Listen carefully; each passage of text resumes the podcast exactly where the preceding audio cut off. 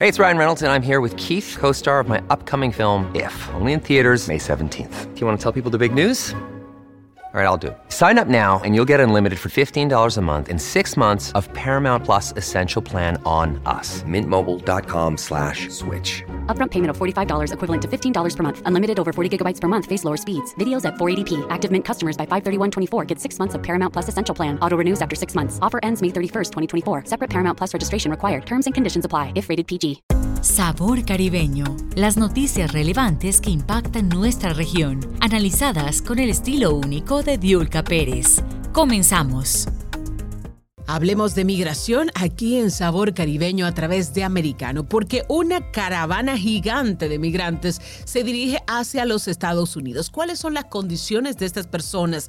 ¿Qué van a encontrar? ¿Cuál es la respuesta y la preparación de las autoridades de un lado y otro de la frontera? Fran López está con nosotros. Fran López es experto en temas migratorios. Bienvenido a Sabor Caribeño. Gracias por acompañarnos en Americano, Fran.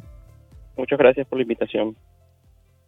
¿Cuál es la situación? Eh, sobre todo el nivel de vulnerabilidad y todo ese recorrido que tienen que eh, pasar los migrantes para llegar hacia la frontera. Fran.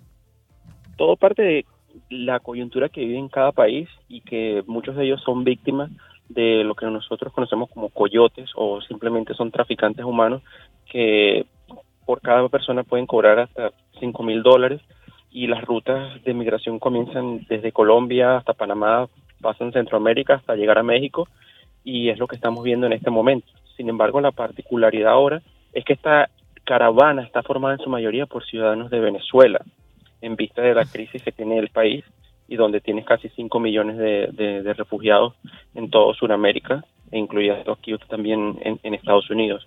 Entonces, claro, son vulnerables porque tienen que eh, realizar un recorrido extenso y pueden llegar a la frontera con Estados Unidos o incluso en la frontera con México y acabarse con, por completo, el, digamos, el sueño, porque las autoridades han exigido eh, documentos de entrada en el caso de México y Estados Unidos está aplicando el título 40 y, 42 eh, y de alguna manera otro tipo de, requisitos que los termina expulsando o negándoles la, las solicitudes para poder aplicar un asilo. Fran, en el caso de los venezolanos ya hay mucho en Estados Unidos, como bien apuntas. Entonces, en la situación en la que se encuentran ellos con el régimen de Maduro, ese régimen chavista que se parece mucho al régimen cubano, ¿pudieran estar interpretando los venezolanos que tienen en Estados Unidos los mismos beneficios que han tenido los cubanos por mucho tiempo?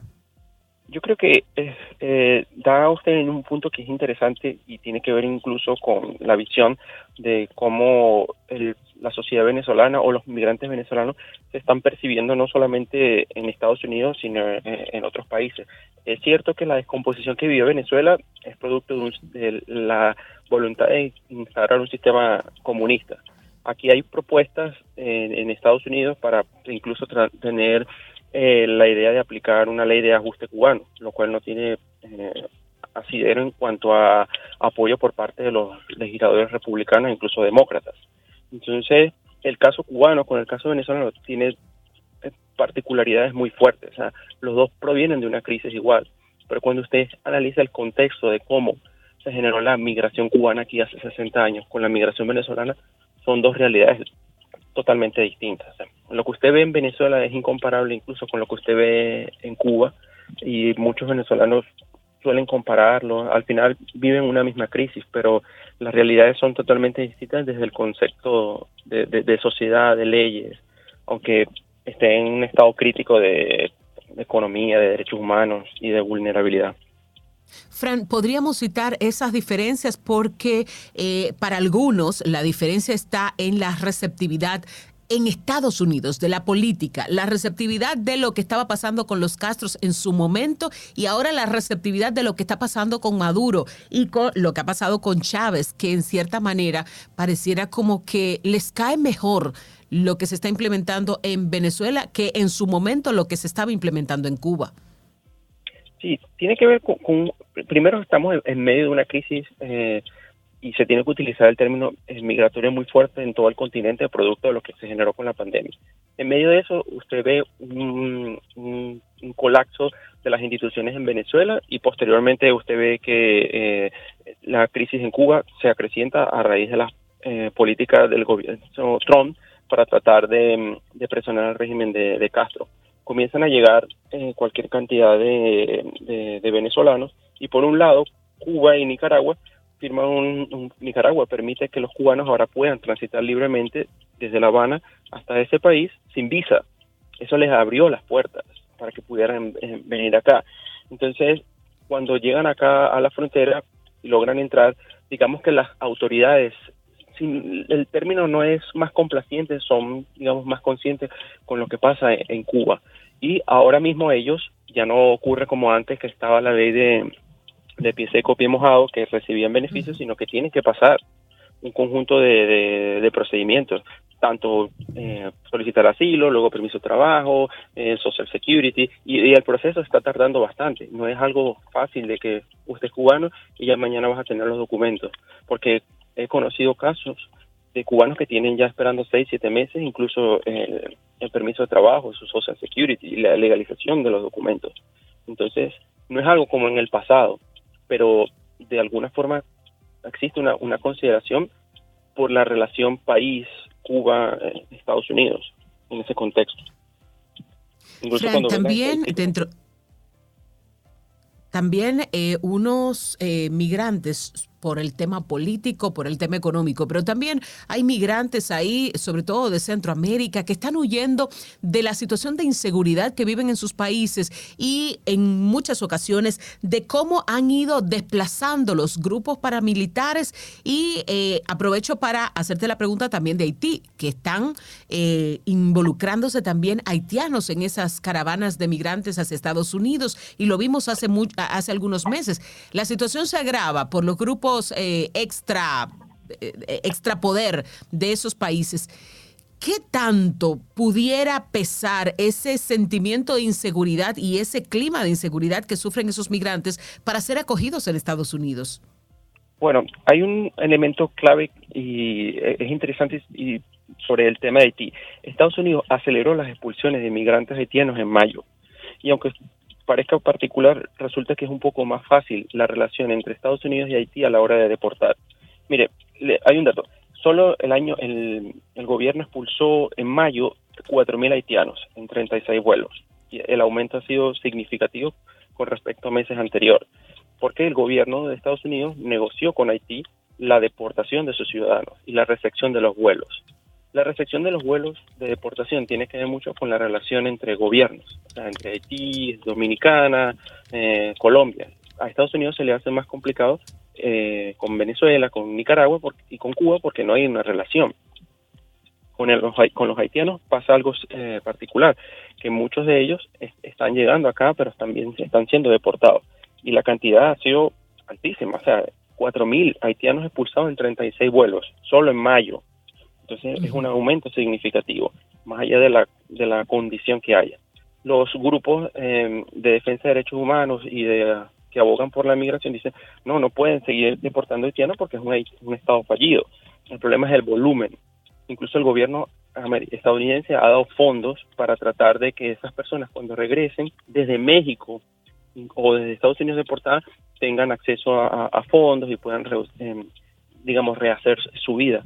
Pero la deportación, vengas de Haití o, vengas de Nicaragua, sigue siendo un volumen eh, particular. Y en el caso de Haití eh, ha sido altísimo en los últimos, el último mes. Fue la cifra más alta, 4.000, solo en 36 Así es.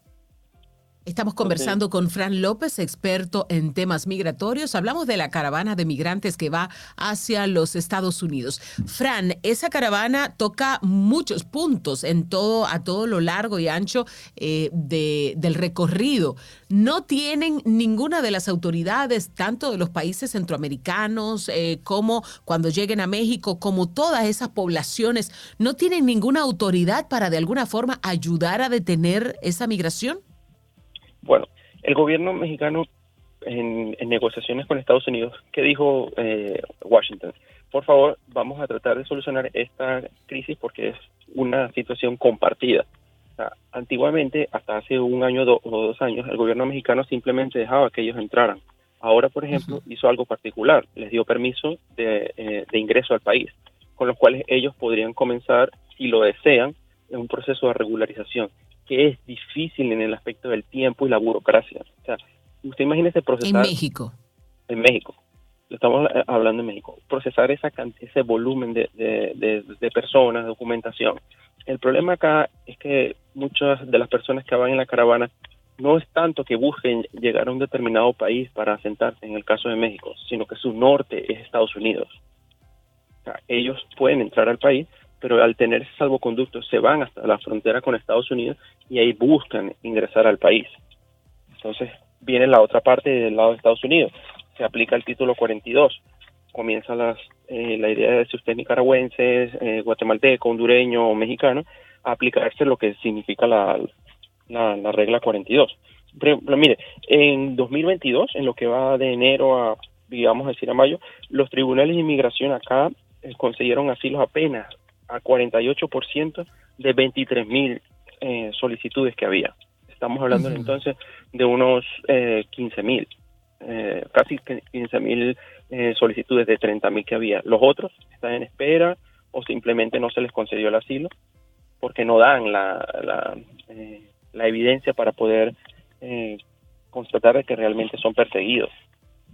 Fran, y como es menos de la mitad, es prácticamente una lotería, es una apuesta donde tienes muchas probabilidades de no ganar. Vamos a la pausa, eh, Fran, y cuando regresemos, yo quiero que hablemos del proyecto Intempt News, un proyecto periodístico de investigación basado en Miami y que está investigando los temas de política local y nacional con un enfoque en el estado de la Florida y que la migración forma una parte súper importante de todo este proyecto. Estamos conversando aquí en Sabor Caribeño con Fran López, experto en temas migratorios, y con él volveremos al regresar de la pausa.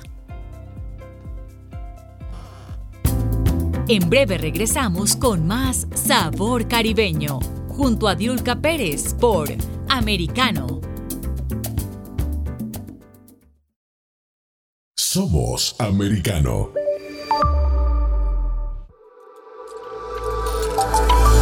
Vive en la verdad. Somos americano. Iberoamérica Hoy está disponible para ti cuando quieras. Accede a toda nuestra programación a través de nuestra aplicación móvil americano. Descárgala desde Apple Store o Google Play y mantente informado con nosotros.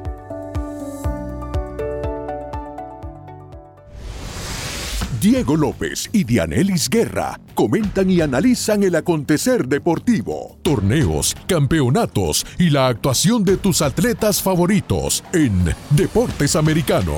Sábado, 10 pm este, 9 centro, 7 pacífico por Americano. Estamos de vuelta con Sabor Caribeño, la información relevante que impacta en nuestro Caribe, junto a Diulca Pérez por Americano. Seguimos en nuestra conversación con Fran López, experto en temas migratorios. Hablamos hoy en Sabor Caribeño sobre esa caravana de migrantes que se dirige hacia la frontera sur entre Estados Unidos y México y cómo ha sido ese recorrido, pero además qué se espera cuando los migrantes lleguen a territorio estadounidense, eh, si es que llegan. Fran López habla de que ni siquiera la mitad en ocasiones logra su objetivo de obtener papeles en Estados Unidos con los que puedan trabajar, con los que puedan tener los beneficios del Estado y todas las prerrogativas del lugar. Fran López, hablemos del proyecto Intem News, un proyecto de investigación que no solamente investiga el tema de la política, sino también de la migración. Gracias, Luca.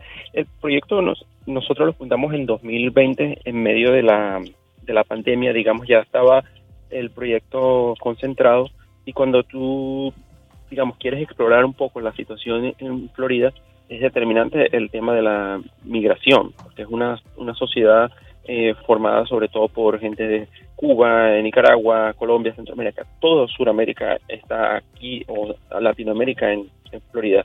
Entonces, parte muchas cosas de la situación o de la política local hacia el enfoque eh, migratorio, desde, bueno, el acceso a la documentación, hasta programas de asistencia social o cómo ellos influyen en la, en la vida diaria de la, de la sociedad estadounidense. Entonces, nuestro enfoque principal es realizar investigaciones, cuando decimos de largo aliento, es para explorar eh, temas eh, domésticos, que van desde el acceso a la salud, de la, eh, la corrupción, el fraude, el uso de dinero inadecuado o, o temas incluso de esos países que pueden influir en la política doméstica de Estados Unidos, principalmente. El impacto que tiene eso de eh, eso en las comunidades latinas que están en este momento en la Florida. Eh, la Florida ha sido un estado que ha acogido, no solamente por el tema del idioma, sino incluso por el tema del clima que ha acogido a muchos migrantes y que se han podido desarrollar. ¿Cómo impactan las políticas que se están ejecutando en este momento y cómo pudieran cambiar esas políticas a partir de noviembre cuando hay elecciones tanto para el Senado como para la Cámara de Representantes en los Estados Unidos? Es interesante la pregunta porque tiene que ver con la demografía de Florida. Florida es un estado conservador, políticamente hablando, es un estado que ha estado históricamente en tendencia con el Partido Republicano, más allá que en una determinada elección presidencial su, el electorado haya ido hacia, la, hacia el voto demócrata, es un estado que se ha caracterizado por eh, votar a favor de los republicanos. Y parte de eso usted lo ve también en la forma en que los congresistas en Washington dirigen sus políticas hacia el estado de Florida como hacia el exterior. cuando ves la mayoría de ellos de tendencia republicana, su objetivo, por ejemplo, es la lucha contra el comunismo o eh, la promoción de la democracia en regímenes totalitarios que usted puede ver en Centroamérica o en, el caso de Nicaragua o Cuba o con Venezuela. Entonces, el, para el electorado hispano acá en, Florida es particular este foco. Cuando usted vaya, en el caso de Texas o en California, el foco tiene que ver un poco más con, migración, un poco mucho más con, beneficios, con la frontera con México, el acceso de las personas. Aquí yo creo que lo interesante ahora es que esta crisis eh, migratoria que hay está afectando también a los que viven aquí en Florida, porque los cubanos, los venezolanos o nicaragüenses que están llegando, que llegan acá a Florida, están entrando por allí. Ya dejó de ser un hecho aislado de que no, el tema migratorio no es tan importante para nosotros. No, ya todos están viéndose afectados, pero el que vota es un electorado eh, republicano crítico con la gestión de la administración, sea demócrata o o sea, eh, republicano. Y la estadística te lo, lo demuestra en votaciones, en legislaciones, quién controla el Congreso local acá en Florida o el Senado, o quién es el gobernador, o quiénes han sido los gobernadores en los últimos 20 eh, años, casi todos eh, de tendencia republicana. Fran, hay muchas medidas que no han caído bien dentro de esa comunidad eh, que tiene una, una, gran parte de conservadora. Y las medidas de la administración Biden, algunas de ellas no han caído para nada bien. ¿Qué tanto pudiera cobrarle esa factura en las elecciones a los candidatos, eh, a los candidatos al Congreso de Estados Unidos? Nosotros hemos analizado cinco encuestas. No las encuestas, lo interesante en este momento es que no se han enfocado en, en, Florida en particular para medir quién puede llegar a controlar el, el Congreso desde acá, a quién puede llegar a ser el, el, el candidato a votar. Pero efectivamente sí ha habido un descontento hacia la línea de relación, por ejemplo, en el caso de Venezuela o en, el caso de, Cuba, de cómo permitir eh, vuelos o cómo, por ejemplo, que funcionarios de la administración se reunieran con, funcionarios del, gobierno de Maduro. Entonces, eso ha, calado de una manera negativa en el electorado eh, que hay acá, cubano o venezolano. Pero usted tiene que dividir hoy en día esa realidad. Usted puede es que han sentido que eh, han oxigenado a esos regímenes. Sí, esa es la, la, posición que ellos, el electorado ha, tenido. O sea, que es como, bueno, le está volviendo a dar la oportunidad. La administración dice, bueno, lo que hizo la otra administración no generó ningún cambio o no fue nada positivo. Entonces, ahí viene la división y qué es lo que usted va a ver ahora en el voto de, diciembre. Dice, bueno, el gobierno cubano cayó hace dos años con las medidas que aplicó el, el régimen. Eh, no, bueno, vamos a volver a ensayar. El gobierno venezolano cayó con las medidas anteriores, no, bueno, vamos a ensayar a otro. Y eso es lo que usted ahora va a ver en el, en el próximo eh, elecciones. Aquí lo determinante es que ya el tema venezolano-cubano pasa a segunda agenda cuando tienes una inflación muy alta y el nivel, el costo de la gasolina es muy, eh, muy costoso, muy elevado. Entonces ya la agenda local te impacta más que la agenda exterior, porque un, un, galón de gasolina ya cuesta casi 5 dólares. La inflación es el tema determinante aquí en, las elecciones de noviembre, más a veces que el, el, tema de eh, Cuba o, o de política exterior y sobre todo porque las medidas que se han tomado, Fran, no han eh, impactado hacia la baja, no han mejorado la condición de cada una de las familias que vive en el estado de la Florida. Fran López, gracias por estar con nosotros. Fran, experto en eh, temas migratorios. Y bueno, el proyecto Intem News es el proyecto en el que está trabajando en este momento. ¿Qué es el metaverso y por qué hay una industria gigante que está apuntando hacia ese destino? Hoy nos vamos a enterar, nos da muchísimo gusto recibir a Julio Mejía, experto en marketing digital y CEO del grupo Plan B. Julio, gracias por estar con nosotros aquí en Sabor Caribeño, bienvenido.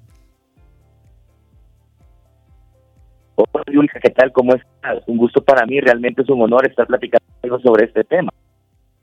Excelente. Lo primero es, vamos a poner en contexto a nuestra audiencia, ¿qué es el metaverso? Bueno, mira, el metaverso realmente yo lo defino como un mundo alternativo, digital, virtual, ¿verdad? Que puede interactuar, tal cual lo hacemos en el mundo físico, o sea, normal, como que nosotros estuviéramos aquí sentados desayunando eh, y, toda, y cada día las posibilidades son mayores un poco en contexto, eh, el, los más comunes que hemos visto son los juegos de video. Entonces le paso, por ejemplo, por ahí el juego de video hace años que se llamaba Club Penguin, para que para los más chiquitos tal vez, mi hijo lo usaba mucho, el de los metaversos. Estoy perdiendo un poquito, Julio, te estoy perdiendo en la comunicación. Hay un poco de interrupción. Vamos a ver si nos ayuda producción a mejorar la comunicación con Julio Mejía, experto en marketing, y hablamos del metaverso. Así es que, por favor, si podemos restablecer la comunicación.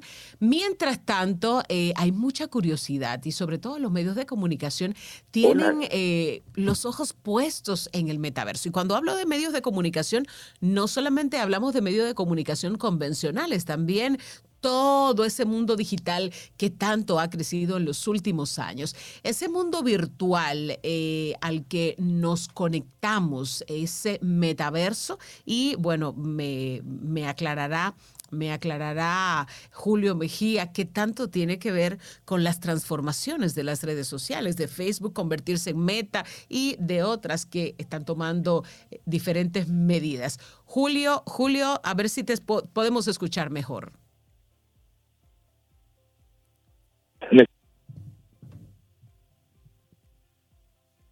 Vamos a ver, intentémoslo. Julio Mejía, experto en marketing.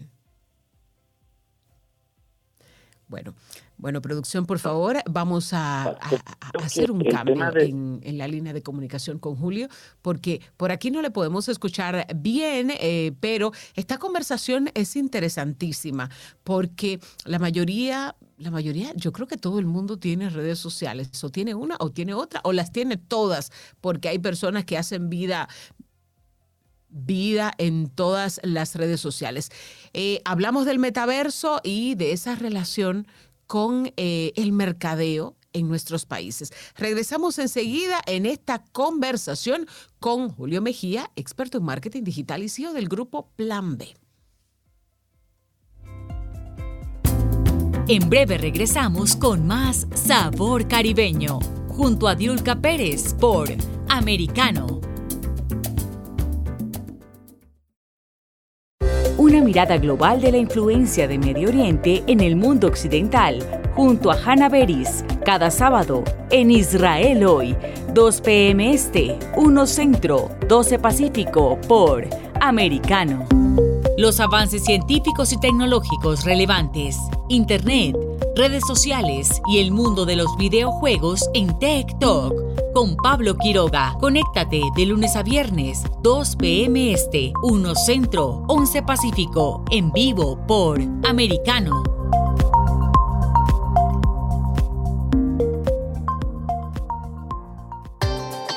Busque su copa, siéntese cómodo y discuta los eventos más destacados de la semana en el único programa que analiza en tono relajado los temas más serios del momento. El Antídoto Rojo Extra, cada sábado, 9 pm este, 8 Centro, 6 Pacífico por Americano. Isabel Cuervo y su equipo indagan y rastrean los hechos para ofrecer una mirada profunda a las noticias, sus causas y consecuencias. Periodismo de investigación. Cada sábado, 7 p.m. Este, 6 Centro, 4 Pacífico, por Americano. Estamos de vuelta con Sabor Caribeño, la información relevante que impacta en nuestro Caribe, junto a Diulca Pérez por Americano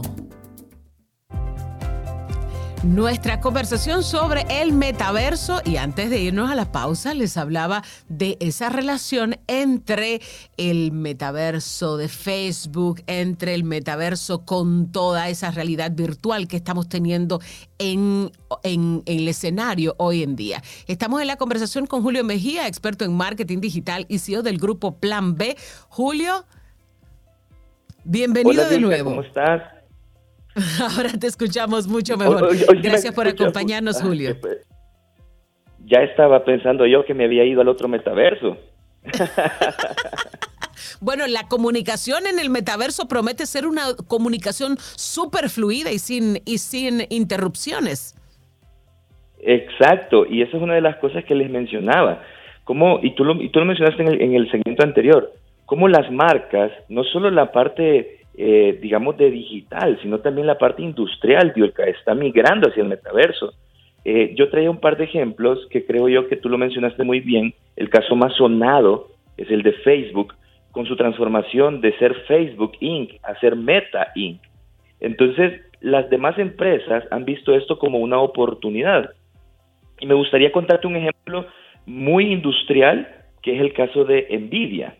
Nvidia es una empresa que se dedica a hacer tarjetas de, video para computadoras, hace microchips y todo este rollo como bien tecnológico. Ellos han creado un metaverso en donde empresas como Pfizer pueden probar sus vacunas en unos modelos de seres humanos virtuales para ver que esto funcione correctamente antes de sacar una vacuna al mercado o de hacer pruebas ya en, seres humanos, pues, que al final es como lo que lo que eh, puede avanzar muchísimo. Julio, no es lo mismo probar algo tecnológico, digamos unas gafas de realidad virtual o eh, probar algún dispositivo que probar una vacuna. O sea, ¿eso realmente puede prometer resultados fiables? Definitivamente, porque el trabajo que se hace, y esto es una de las industrias que está creciendo muchísimo en el tema de metaverso es el de las simulaciones. Es decir, nosotros como, bueno, los ingenieros que están detrás de toda la construcción de los metaversos, desarrollan simulaciones o procesos que te pueden decir si algo funciona o no funciona en diferentes industrias, no solo en la parte de la, de la salud, eh, también funciona también en el tema de real estate, por ejemplo. Tú, en lugar de ahora construir una casa modelo, como le llamábamos nosotros antes, construyes el modelo de casa de forma virtual, haces una invitación por medio de lentes VR a las personas que están interesadas y tú como comprador puedes visitar tu casa previo a que tu casa sea construida. ¿Te imaginas eso, Diulka? Bueno, es espectacular sobre todo porque puedes comprar en un país sin necesidad de ir, de trasladarte a ese país. Exacto, y eso es parte de lo que está funcionando muchísimo en el tema de inversiones, más ahora con el tema de criptomoneda, que también es otro, digamos, modelo virtual eh, similar a lo que se hace aquí con, con las divisas normales, pues la moneda de cada país. La criptomoneda es una, cripto, una, una moneda virtual que se puede utilizar en cualquier parte del mundo, eh, siempre y cuando ¿verdad? la moneda sea aceptada. Eh, y, pero en el metaverso, todo es a través de criptomonedas. Entonces, ese es otra, otro modelo de negocio que hoy por hoy está funcionando bastante bien para este, para este, este rubro, digámoslo así. Julio, la empresa Oculus, eh, que ha sido la empresa que fabrica las gafas de realidad virtual con las que ha comenzado Facebook y Mark Zuckerberg, el tema del metaverso y todo y toda la eh, el recorrido por esta por esta nueva, vamos a decir, este universo paralelo que a mí todavía me parece alucinante. Esa competencia ¿Nos podría meter, eh, hablando de marketing, en un mundo paralelo en donde ya la, el trabajo eh, en, in situ, el trabajo en el lugar, desaparezca? Es muy probable, tal vez, y te lo diría, digamos, como tratando de no ser tan apocalíptico, eh, no va a pasar ya, pero sí es hacia lo que vamos, y te lo cuento de la siguiente manera. El tema de la pandemia obviamente nos obligó a trabajar eh, de una manera diferente. Y eso también nos obligó a cambiar la forma en cómo nos relacionábamos. Ahora las videoconferencias son lo más común que puede haber. Bueno, nosotros estamos conectados a través de diferentes formas de telecomunicación eh, en diferentes países y eso eh, ya nos parece normal. Ahora bien, ¿qué es lo que sucede cuando nosotros queremos llevar esa experiencia a algo más de interacción social?